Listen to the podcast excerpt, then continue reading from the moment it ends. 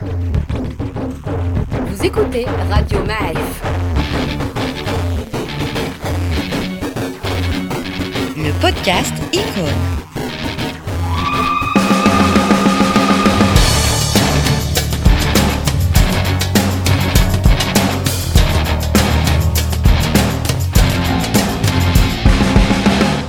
Produit avec le soutien de la MDJS. Salut à tous, bienvenue dans Icône, le nouveau podcast de Radio Maalif qui invite euh, bah, des invités pour nous parler de Marocaines et Marocains qui les ont marqués. Et euh, nous sommes donc à la poursuite des icônes marocaines. Aujourd'hui, deux invités pour nous parler de deux icônes. Le premier, c'est Fadel Abdelawi. Salut Fadel. Salut Reda.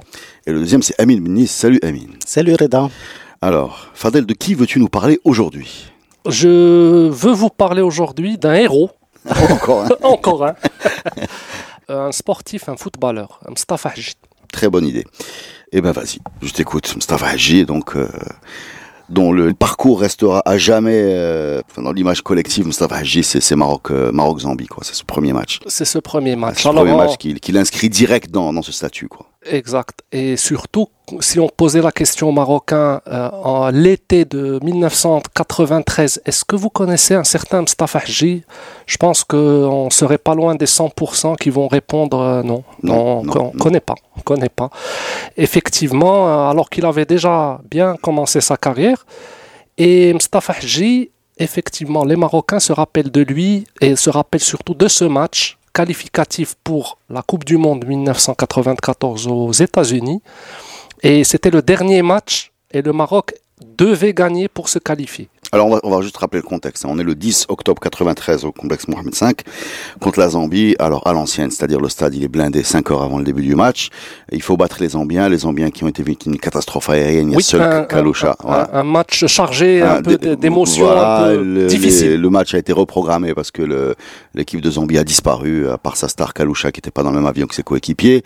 Euh, il faut gagner pour passer euh, en Coupe du Monde 94 et euh, on voit arriver, nous, dans les tribunes, ce Hadji que personne littéralement ne connaît, sauf les gens qui lisent euh, les, les pages à l'époque, il fallait rentrer parce qu'on sait qu'il joue à Nancy. Et voilà, la suite, je te laisse la raconter. Quoi. Alors, il a été convoqué une fois. Donc, il y a, par rapport au, au grand mystère qui existe un peu sur ce football national, il y a eu des événements un peu bizarres. Il a été convoqué, il est venu au Maroc, on lui a dit, mais pourquoi tu es là? C'était Louzani, ça. C'était Ouais. Louzani, ouais. Louzani qui lui dit, mais qui es-tu? Là, les juniors, c'est de l'autre côté. Euh, là, là, Les juniors, faut, faut aller voir un autre. Et donc, il revient en France. Et à ce jour, hein, Mustafa Hadji ne sait pas d'où est venue cette, cette convocation, puisqu'elle était officielle. Le, mystère est complet. Oui, oui, non, elle elle est officielle. Et donc, c'est Blinda qui le convoque pour ce match, un grand inconnu pour le public marocain. Et donc, ce match que tu as bien décrit, il commence très bien pour ce joueur. Alors, effectivement, les premières sélections sont toujours très, euh, allez, très particulières. Elles peuvent déterminer un peu ce qui va venir par la suite. Et lui, il marque euh, de son empreinte d'une manière euh, définitive. Ce match-là, dès qu'il commence, donc il a, il a un ballon un peu qui, qui rebondit Ouais, et qu'il en reprend. cloche, ouais, en cloche. Et il le reprend, ça part en cloche et ça frappe la barre. Et là, le public euh, dit OK, bon, on, on accepte. Non, mais justement, par rapport au public, Mustafa Hadji raconte que c'est la première fois qu'il a entendu ce son du public. Il joue à Nancy. Il y avait 5-10 000 personnes dans les tribunes. Là, il se retrouve au stade, euh, stade d'honneur. Et, et le son, enfin, il, il raconte encore aujourd'hui, raconte que ce son-là l'a marqué. C'est-à-dire le oh la grande foule, il connaissait pas ça, quoi. Alors, euh, avant de continuer ce match, on va faire un petit rappel un peu de qui est Mustafa. Euh, il est né en 71 à Ifran, mais pas le Ifran, euh, le- le, sud. le- le Ifran du Sud, hein, de la province de Glmim. Il a, il a donc euh, aujourd'hui 48 ans et son parcours professionnel commence à Nancy, plus précisément l'AS Nancy-Lorraine, en 91. Donc il était déjà pro euh, dans une équipe euh, avant de jouer avec le Maroc. Ben, C'est comme ça qu'il est repéré, d'ailleurs. Et donc après, il a fait une carrière Sporting Lisbonne, La Corogne, Coventry, Aston Villa, l'Espagnol de Barcelone. Après, il a fait le Khalij. Il est revenu en Allemagne dans une équipe euh, de division inférieure et il a fini sa carrière au Luxembourg, dans une petite équipe du championnat du Luxembourg. C'est bien de parler des clubs, mais Mustafa Hadji, pour moi, c'est un joueur de l'équipe nationale. C'est-à-dire qu'il a, il a pu être décevant en club. Son parcours le prouve, vu que c'est pas vraiment, enfin, il a pas eu la, la- À part à Nancy, où il a quand même eu... Voilà, euh, ses débuts, ses débuts. Mais on, mais, on l'attendait de le voir titulaire euh, plus souvent, euh, important plus dans souvent. dans, dans des- des Voilà. équipes plus Par importantes. contre, en équipe du Maroc, il a toujours été bon. Et sa Toujours. carrière en équipe du Maroc donc, commence pendant ce match. Première mi-temps 0 à 0. deuxième mi-temps, au, au début de la, je me rappelle pas quelle minute, centre de Hadrewi pour le Grissi qui qualifie le Maroc pour la Coupe du Monde 94. Donc, inconnu du public, il se retrouve six mois plus tard dans une Coupe du Monde pour l'équipe nationale du Maroc. Euh, totalement inattendu. Surtout qu'il a, je crois, il a joué quelques matchs avec les U17 de France, donc il a déjà joué pour une équipe nationale. Mais je ne pense pas qu'à un moment, au début 93, il se disait que l'année prochaine, je serai aux USA à jouer une Coupe du Monde. Cette Coupe du Monde, donc on connaît tous euh, le parcours. Le Maroc n'a pas été ridicule, mais quand même euh, quitte, la défaites, compétition mais, euh, avec zéro point. Ouais. Mais il fait des partie des gens qui, qui, qui, en, qui, en, qui en sortent un peu indemnes. Avec le Beja, par exemple, c'est. C'était pas les plus mauvais. Non, bah voilà, c'est les deux buts, euh, c'est les deux buts qu'on marque. C'est, il y en a un sur centre de Beja et un autre sur centre de Haji, si je me trompe pas. Ouais, mais je crois que J est typiquement le joueur qui se transcende en équipe nationale. Ouais, ouais, tout à fait. et qui en club est correct, mais il a cette euh, euh, et et il y en a pas beaucoup. Hein. si on voit l'historique des joueurs euh, qu'on a importés de championnats européens, eh ben c'était le premier qui a montré un niveau euh, je Mais il dire, mais il y a des joueurs comme ça. Je pense par exemple à Basser. Basser, euh, il pouvait être décevant en club et en équipe nationale, il n'a jamais il été. n'était pas très décevant en club. Ouais. Voilà, je pense qu'il a été. Mais, le Basser de l'équipe nationale était Oui. systématiquement. C'était oui. C'était- oui. Il- c'était il, un- a passé un un, autre- palier. ouais. Ah, En un autre- Europe, il n'était pas tout le temps titulaire. Voilà. Alors il y a un aspect aussi personnel sur Haji. Alors Haji, c'est euh, le premier joueur qui est formé, qui a plutôt, on va dire, une culture européenne. Même si il a quitté le Maroc à 10 ans, mais il a, on sent euh, dans la façon avec laquelle il parle euh, qu'il est euh, profondément européen aussi. hein. Oui, bien sûr. En plus d'être marocain. Et aussi, moi, je me rappelle la queue de cheval. Euh, ça peut être un petit détail, mais on- on est en 80, dans les débuts des années 90, et ce n'était pas une coupe qu'on voyait souvent dans les stades de foot, où c'était plutôt militaire, où on- on- les extravagances n'étaient pas... Si, tu avais la, la, la, la touffe classique. euh, de, de, de, de ouais, de Dolmy, tu avais le, le- le crâne un peu rasé sur Ou le le côté de vois. Voilà, ça, tu avais voilà la touffe, tu avais, tu avais- ça commençait à arriver. Mais lui, c'est vrai qu'il nous a porté dans un autre palier capillaire. Ouais. Tricky, euh, Précurseur, pareil. précurseur dans le, dans le Alors, chignon. euh, après, bon, il a été là pour la Coupe du Monde 98 et c'est cette année 98 où on voit un Haji qui explose et qui devient l'icône un peu de cette équipe. Il y a eu quelques événements. Alors, au Burkina Faso, en 98, le Maroc participe à la Coupe d'Afrique. On tombe contre l'Égypte quand même, qui est euh, un peu la terreur de cette compétition. Et euh, le match, donc, euh, on, on est avec eux dans le groupe. Match Maroc-Égypte et il sort un but out of nowhere, Le coup de ciseau. le, le- le coup de ciseau euh, dont se rappellent tous les Marocains, qui nous qualifie en premier du groupe vers les quarts de finale. Bon, après l'histoire n'était pas si glorieuse. Par contre, en 98, cette équipe du Maroc était intraitable. Je me rappelle qu'on était arrivé à un classement FIFA 13e, Ça, grâce à une génération dorée. Bah, euh, on a les chiffres, hein. Euh, 9 victoires et 3 nuls en 12 matchs. Euh, dans cette, cette génération 98. C'est la plus grosse série sans, sans, sans défaite de l'équipe nationale. et, et qui nous a propulsé dans le top Ah ouais, 10 euh, tout à fait. du classement FIFA. Il y a la Coupe du Monde qui arrive, et là, premier match, donc on est dans le même groupe que Norvège, euh, Écosse et Brésil. Premier match, il marque un but extraordinaire, un, un petit, un petit crochet euh, Ah, sur euh, une longue passe de- Euh, t'as- Et euh, là, peut-être que la notoriété qu'il avait acquis au Maroc devient une notoriété un peu plus mondiale. Et ça se verra après, euh, comme les, les clubs que j'ai cités. euh, après, il a fait euh, plusieurs clubs euh, un peu partout en Europe. Et cette année-là, donc, il la clôture, il l'a fini Ballon d'Or africain Voilà. et qui sera donc le troisième Marocain titulaire de, et dernier Marocain à avoir gagné ce trophée après Faras et Timoumi. Et Zeki, donc, Et quatrième Marocain. Quatrième, donc quatrième. Puis ce, ce but contre euh, la Norvège, il est, il est, il est magnifique parce que c'est c'est toute une histoire. C'est non seulement la passe euh, de Khlej, mais c'est aussi euh, ses feintes, Mm. le but. Et puis quand il marque, il court vers le banc. On essaye de l'attraper, impossible, il court vers le banc pour aller remercier. C'est euh, vrai que cette Coupe du Monde 98, même les célébrations sont les extraordinaires. célébrations. La célébration de. Bassel contre l'Écosse avec les bras écartés. Avec les bras le- écartés. le- de, de euh, Camacho aussi. de Camacho. Ouais, de Camacho, voilà. Juste, tu as parlé de la, la CAN 98. et C'est c'est incroyable cette histoire de la CAN 98 parce que euh, la CAN 98, l'Égypte y participe parce que le Maroc euh, joue le jeu de la qualification jusqu'au bout. Le Maroc est qualifié pour le dernier match et contre le Sénégal pourrait très bien aligner une équipe B et en profiter pour éliminer l'Égypte qu'ils avaient battu dans les, les poules. Et non, ils vont battre le Sénégal, ce qui permet à l'Égypte de se qualifier. Et dans les poules, ils rebattent l'Égypte qui du coup se retrouve contre un adversaire beaucoup plus euh, gérable que nous qui avons perdu contre les Sud-Africains. Et donc, si tu veux faire un podcast sur Haji, tu vas en Égypte. Parce qu'en 2001, on bat, le, on bat l'Égypte 1-0 à Rabat sur un but extraordinaire de Haji, un tir comme ça à mi-distance. Et, et, et, et autant euh, Haji est une icône pour les Marocains, il est également pour les Égyptiens qui, Hagi donc à, à l'égyptienne, ont vraiment un souvenir très très marquant de ce but de 2001, de ce coup de ciseau de 98, de cette équipe de 98 qui, euh, qui les domine.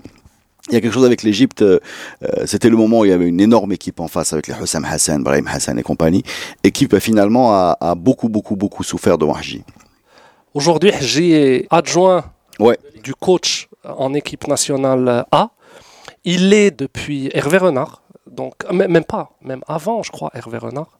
Il était adjoint de Zaki, puis de Hervé Renard, puis de Wahid Alido, Alidodzic. Ouais, il y a, il y a beaucoup de polémiques sur son rôle euh, dans l'équipe nationale. Par contre, Effectivement. ouais, ouais. C'est pas Oh, la meilleure. il y a, euh, il y a une, légende qui dit qu'il a un, un joker pour rester euh, adjoint de cette équipe nationale. Mais à euh, vie. Et c'est un poste à vie. peut-être c'est un poste à vie. Mais, mais, mais, euh, mais revenons à Haji le joueur. Moi, j'ai eu l'occasion de faire une interview avec Haji sur, sur ce fameux match de, de, 93. de 93 et, et il raconte quand il est arrivé, il n'a pas été accueilli avec les bras ouverts. Voilà, il a bien senti que c'était un peu une pièce rapportée.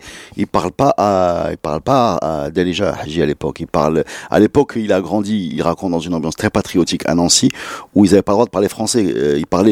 Euh, et donc il arrive, il est francophone, euh, berbérophone, il n'est pas delijophone. Il y a une grosse ossature autour de lui. Il y a des joueurs quand même confirmés qui vont faire euh, souvent des grosses carrières par la suite. Et il y a Abrami qui vient le voir. Et oui, il est, il est annoncé titulaire la veille du match parce que Mjid Bouiboud s'est blessé, qui était normalement titulaire. Ça fait pas très plaisir aux autres joueurs euh, du, du groupe qui ont quand même l'habitude d'avoir leurs petits réflexes. Et, au début du match, il raconte, il m'a raconté que Abrami, qui donc qui jouait derrière lui à, à l'arrière droit, lui dit en français, il lui dit écoute, ne défends pas, je m'en occupe, toi reste devant. Et il passe quelques minutes à essayer d'être bien sûr qu'il a bien compris que c'est pas un piège. Voilà, il est dans cette optique-là où il se dit ça, ça peut être un piège euh, parce que ça se passe juste devant l'entraîneur. Voilà, il suffit que je fasse pas de repli. Et ça, Et- ça ressemble pas à ce qu'il a l'habitude d'écouter comme consigne. Voilà, comme consigne en France. Et ben c'est exactement ce qui va se passer. Donc il comprend vite que l'Hassan Abrami est de bonne foi. C'est exactement ce qui va se passer. C'est pas la peine de revenir. Je, je s'occupe de derrière, je s'occupe devant. Et, et il a, il a, il a, il a des mots incroyables. Il- encore aujourd'hui, Mustafa Hadji euh, dans la rue est célébré pour pour ses, ce premier match et tous ses buts de, de la génération 98. Hein. Et Haji est aussi une icône, donc je vais prendre une petite parenthèse particulière, une icône des Marocains résidant euh, en Europe. Oh, ou c'est le premier, le le qui a lancé donc cette voie et ça s'est accéléré par la suite. Déjà en 94, il n'y en avait plus que un, mais il y en avait cinq. Je crois cinq. euh, Nasser, Kshloul, Triki, Haji. J'en ai oublié un peut-être. Et par la suite, euh, progressivement, la balance s'est euh, inversée. En 2004, ils étaient à plutôt 50-50, donc des joueurs issus de la formation locale et des joueurs issus de la formation européenne. Et ça s'est inversé définitivement en 2004 où la majorité est devenue... Et c'est normal Ah, 2004, parce que... on est toujours sur du 50-50 hein, Et- de tête, et- parce que la Cannes 2004, tu as, tu as Fouhami Oui, dans j'ai- les buts. j'ai dit 2004, Ouais. ils étaient à 50-50. Voilà, voilà, même- et, même- et ouais. après, Après, 2004, ça a basculé. Ouais. ça a basculé et c'est normal un peu parce que il y avait une génération qui a émigré euh, dans les années 60 et ce sont leurs enfants et aujourd'hui leurs petits-enfants qui sont marocains mais qui ont eu le temps de se former, euh, de jouer au football, de côtoyer les plus grands clubs, etc. Et ce sont devenus des candidats euh, Mais assez forts pour être en équipe A parce que Mais il y a personne une n'a eu, le- etc. personne n'a eu le statut de Haji. Hein. Y Dans tous les gens qui ont suivi euh, Ouais. ce- cette voie du retour au pays pour jouer avec l'équipe nationale, Haji a vraiment gardé une place à part dans le j'ai une Marocains. explication. J'ai Euh, une explication. Je, l'ai rencontré. je je- deux fois. Ouais. C'est quelqu'un d'admirable en termes de valeur. Il est très gentil, il est C'est très, vrai. euh, il est adorable, il est souriant, il répond à toutes les questions. N'importe qui qu'il aborde, il ne va pas faire le la star ou le snob.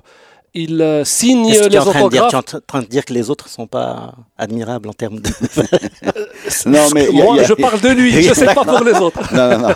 non, il y a quelque chose d'émouvant. Je trouvais que- quelque chose d'émouvant euh, dans Oui. cette période 94 d'en voir les Marocains euh, retrouver un enfant, euh, un enfant qui a grandi ailleurs. Voilà, il y avait, il y avait ce côté un peu affectif. parce que Les Marocains sont des affectifs quand même, même dans le foot. Il y avait, il y avait ce côté un peu, un peu émouvant de, de voir un membre de la famille qu'on avait perdu de vue qui, revient, qui revient, voilà, qui revient, ça va devenir une dynastie parce que Youssef, son frère, va également, euh, également porté le, les couleurs de l'équipe du Maroc. Mais je crois qu'avec le recul, c'est vraiment un statut à part, euh, Mustafa Haji, parce que il a été décisif très souvent ce fameux but du, du, du, retourné, ce but contre l'Égypte en 2001, ce but contre la Norvège où il débloque le compteur, le Maroc va quand même marquer 5 buts dans cette euh, Coupe du Monde. Euh, il, il, a vraiment marqué dans les moments clés. Quoi. Mais Reda, je pense que c'est plus simple que ça. Il a fait des matchs extraordinaires et le public le lui a bien rendu, tout simplement. c'est ce qui est parfois. Oui, mais il y avait, il y avait, il y avait, en plus de ça, parce qu'évidemment il y avait des super joueurs dans cette équipe, il y avait du Basset, Nibet, etc. Mais avec lui, il y avait le côté surprise. Ouais. C'est-à-dire, waouh, c'est qui lui? Venu de nulle part. Venu de nulle part. Voilà, voilà, voilà. C'est-à-dire que quand tu allumais la télé et que tu avais euh, une attaque avec euh, Camacho, on savait ce que c'était Camacho, on connaissait Bassel, bon, on se comptait sur eux pour marquer des buts. Euh, voilà, bon, ça c'est les générations 98, mais en 94, on et là, bim, on voit arriver ce bonhomme surgir de nulle part. Il a un sourire magnifique aussi parce qu'il était complètement euphorique devant devant le stade. Il finit ce match à donner ses shorts, ses chaussettes, ses chaussures, etc. Et il raconte dans l'interview qu'il a été obligé de, on a été obligé de lui prêter, de lui prêter quelque chose pour qu'il puisse, puisse, puisse faire les interviews. Voilà, voilà. Euh, est-ce que vous avez quelque chose à rajouter sur ce sujet? Non? Non. Bon, alors, icône, pas icône? Ouais, non. Oui, voilà. On valide le statut d'icône. Hein. Valide, validé. Validé totalement. Validé totalement. totalement. Validé. Merci, Fadel.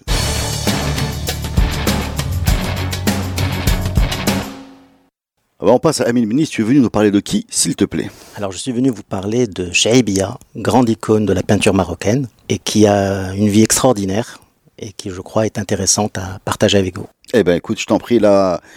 Vraiment, on compte sur toi parce que ma culture euh, générale en termes de peinture est, est très faible. Je sais pas si, est-ce que Fadel se situe dans ce monde, très loin, très près. Honnêtement, je ne connais de Shaibia que elle est numéro un Maroc des, des artistes peintres euh, féminins. Non, mais c'est vrai déjà, elle est numéro un Maroc des artistes peintres féminins. Bon, elle est en, elle notoriété, fait, elle fait, en notoriété. En notoriété, mais elle fait partie des, des plus grands peintres euh, marocains de l'histoire de, de, la peinture. Déjà, c'est un nom qu'on connaît. Ce qui est Ah, pas, voilà, c'est- exactement. c'est un nom que tout le monde, tous les Marocains connaissent. connaissent. Ouais, Ouais. Donc euh, elle, euh, ce qui est extraordinaire, c'est d'abord comment elle arrive à la peinture, parce que absolument rien ne l'a prédestinée à peindre.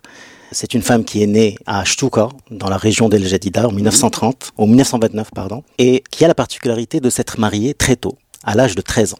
Mhm. À l'âge de 13 ans, et euh, elle a été veuve à l'âge de 15 ans, Ouf.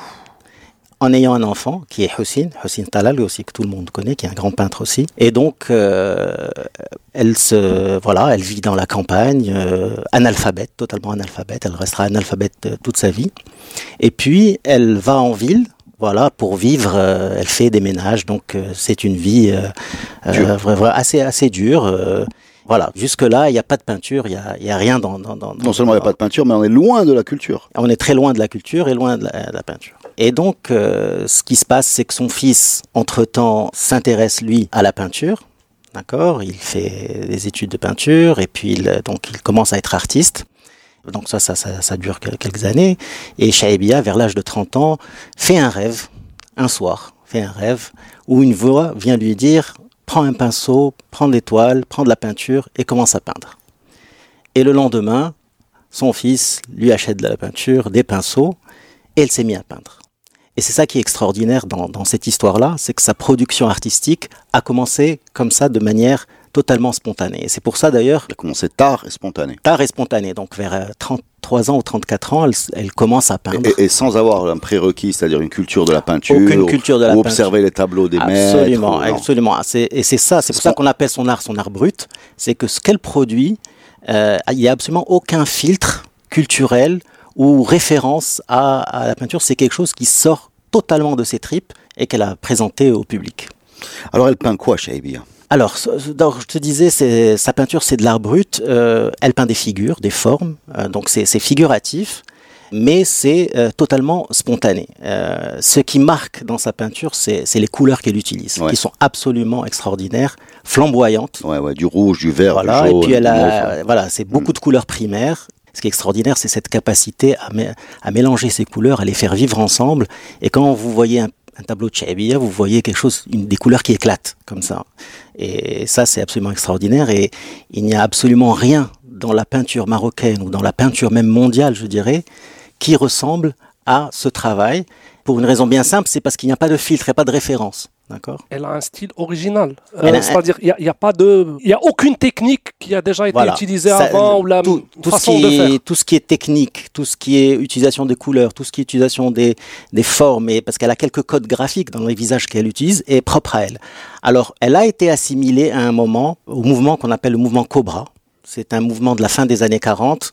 C'est un mouvement de contre-culture euh, fait par un certain nombre de- d'artistes peintres pour euh, euh, s'extraire de toutes les influences qui- qu'il y avait à l'époque. Et quand on a vu le travail de Shaibia, on a assimilé son rendu à ce mouvement Cobra. Alors Cobra, c'est Copenhague, Bruxelles, Amsterdam. Là, il faut acheter. voilà, euh, c'est-à-dire Stuka. que voilà, quand on voilà exactement, faut Stuka. Et C'est-à-dire que quand on voit un tableau de Shaibia, on dit ah, ça ressemble à ce qui a été produit par le mouvement Cobra. Donc elle n'est pas membre du mouvement, Non, bien mouvement sûr, bien Cobra, sûr, bien mais sûr.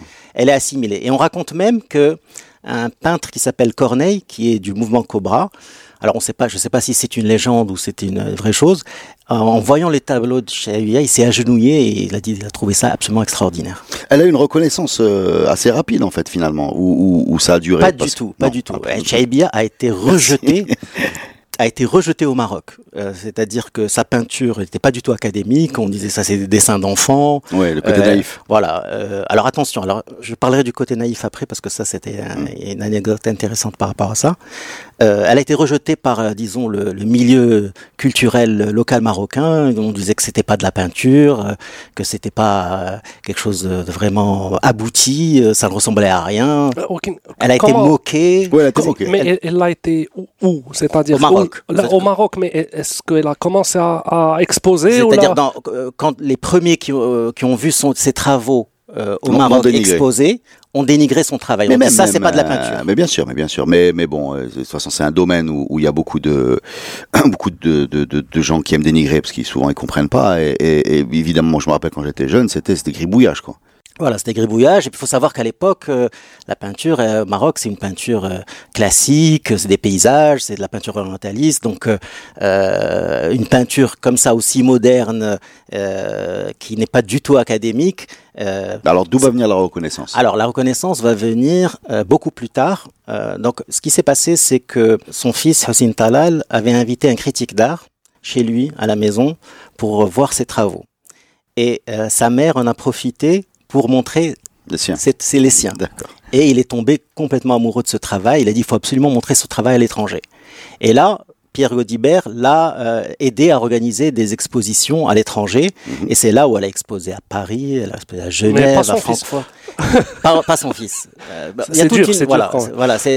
Mais bon, euh, Talal a fait une superbe carrière après, donc il s'est mis un peu en retrait. Donc c'est Pierre. Gaudibert, c'est bien ça. C'est ça, Pierre Godibert. Et c'est lui Et qui, voilà. qui l'a Et fait sortir, euh, fait sortir son il a, argent. il a fait sortir, il a fait sortir du. ma- Et, et là, quand elle voyage, ça, ça, ça impressionne tout de suite. Voilà, ça impressionne tout de suite. Elle, est, elle a été exposée en même temps que des Picasso, donc elle, est, elle a exposé à Beverly Hills, elle a exposé un peu partout dans le monde.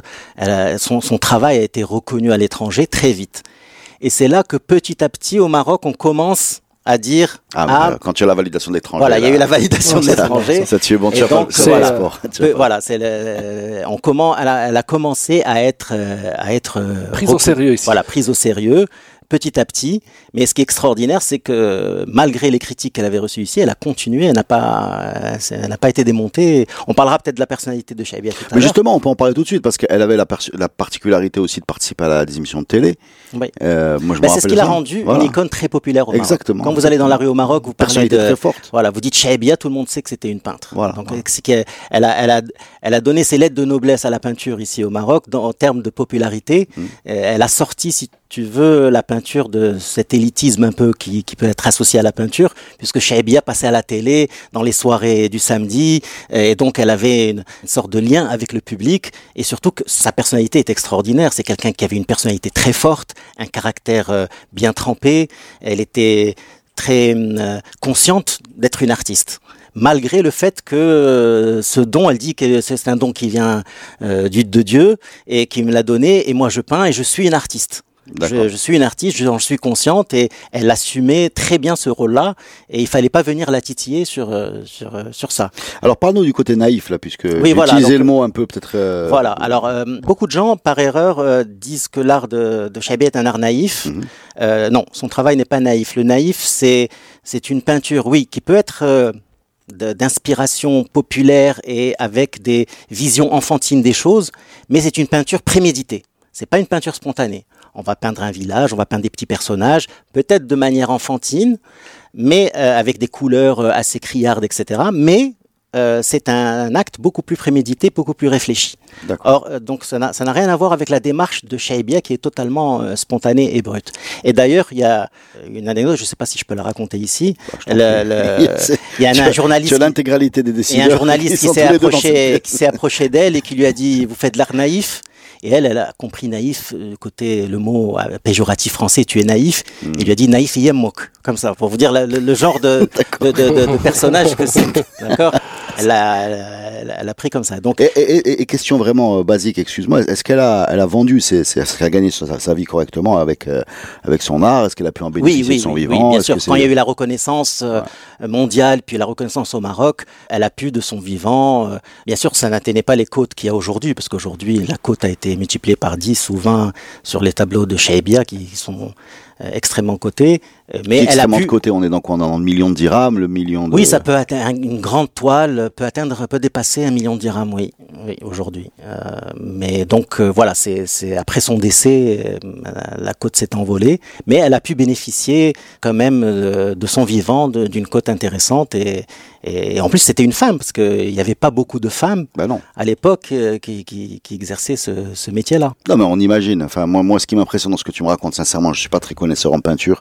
Euh, ce qui est impressionnant déjà, c'est qu'elle a réussi à imposer son style. C'est-à-dire que moi, tu vois à peu près, enfin, euh, à moins que des gens fassent comme elle, mais tu vois à peu près euh, ce qu'est un tableau, un tableau de Chaibia, qu'elle ait réussi à s'extraire d'un milieu rural, populaire, et aller dans un monde aussi élitiste que celui puis de la mère à peinture. 15 ans aussi, Mère à c'est 15 ans, 15 ans. mariée à 13. Je veux dire, c'est et, et- et se faire reconnaître et de son vivant, parce que ça fait encore plus plaisir, parce qu'on en, on n'en peut plus des histoires d'artistes maudits euh, qui sont Alors elle, réhabilités. c'est le, contraire de l'artiste maudit. Elle est positive, elle est joyeuse, Voilà. elle est. ça fait très euh, plaisir. Ben, on est, on est, Fadel. j'ai écouté Amine et c'était, euh, c'est beau, c'est une belle histoire. Est-ce que tu as tout dit? Je crois, j'espère. On valide, euh, clairement. Deux tampons, totalement. deux tampons, 100%. euh, beaucoup, beaucoup, beaucoup de mérite à cette dame et, et merci pour cette séance de vulgarisation euh, parce que sincèrement, on avait besoin de quelques clés pour apprécier mieux son art. Merci les amis euh, d'avoir participé à ce podcast et à la prochaine. À la prochaine.